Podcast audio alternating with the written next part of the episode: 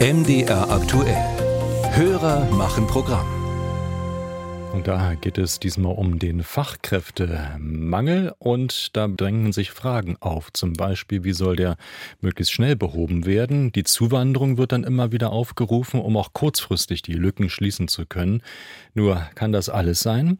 MDR aktuell Nutzer Lars Bobber aus Wolmirsleben in Sachsen-Anhalt würde den Blick gern weiten. Bei Prognosen zur Arbeitskräfteentwicklung wird zur Behebung des Fachkräftemangels immer nur die Zuwanderung als Lösung genannt. Warum sind weitere Maßnahmen zur Steigerung der Geburtenrate, zur langfristigen Behebung des Fachkräftemangels politisch überhaupt kein Thema, sondern immer nur die Zuwanderung?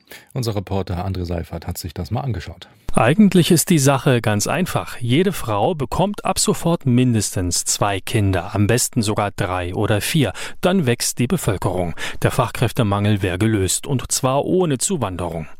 Naja, selbst wenn wirklich jede Frau mitmachte, es gibt immer noch ein Problem, erklärt der Ökonom Reint Grob vom Leibniz-Institut für Wirtschaftsforschung in Halle. Wenn wir heute die Geburtenrate erhöhen, dann nützt uns das vielleicht was, wenn diese Menschen dann älter sind. Das heißt in, in frühestens in 15 bis 20 Jahren. Dass unser Hörer also so häufig hört, dass nur die Zuwanderung das Fachkräfteproblem lösen könne, ist kein Wunder. Kurzfristig komme tatsächlich fast nur Zuwanderung in Frage, sagt Reint Grob. Oder zum Beispiel eine Erhöhung des Rentenalters. Und dennoch sollte die Politik auch langfristig denken. Und damit die Geburtenrate zu erhöhen.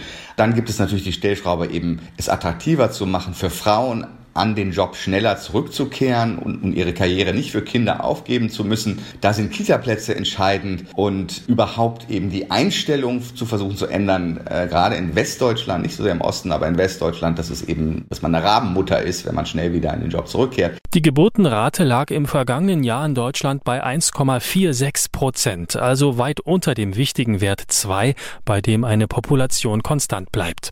Andere westliche Länder schneiden kaum besser ab. Die höchste Geburtenrate in Europa hat Frankreich mit 1,8 Prozent.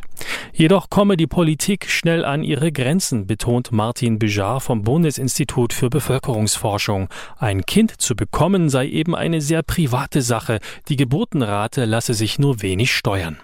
Ziel müsse daher eine Politik sein, die auf Kinderwünsche eingeht. Wir messen ja auch die Kinderwünsche. Was ist die ideale Kinderzahl? Und die ist etwa bei zwei Kindern pro Frau oder auch pro Mann.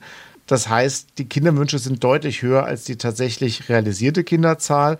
Und das hat etwas zu tun mit fehlender Vereinbarkeit Familie und Beruf. Oft wird auch der Kinderwunsch aufgeschoben, so weit aufgeschoben, bis es dann nicht mehr geht. Und natürlich, wenn die Rahmenbedingungen besser sind, dann ja, fangen Paare auch früher an, den Kinderwunsch umzusetzen. Die Liste möglicher Maßnahmen für eine bessere Geburtenrate ist lang. Mehr Kita-Plätze, mehr Elterngeld, mehr Elternzeit, Ganztagsbetreuung, gleitende Arbeitszeiten, Förderung von Alleinerziehenden, Abschaffung des Ehegattensplittings.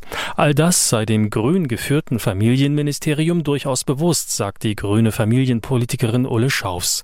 Doch es gebe noch Verbesserungen Verbesserungspotenzial. Da sind wir noch nicht am Ende der Fahnenstange. Das aber gegen die Frage der Zuwanderung zu stellen, halte ich für eine falsche Diskussion, weil wir brauchen eben auch beides. Eine gute Idee kommt übrigens aus Frankreich. Dort zahlen kinderreiche Familien praktisch überhaupt keine Einkommenssteuer mehr. In Deutschland jedoch wird das noch nicht diskutiert.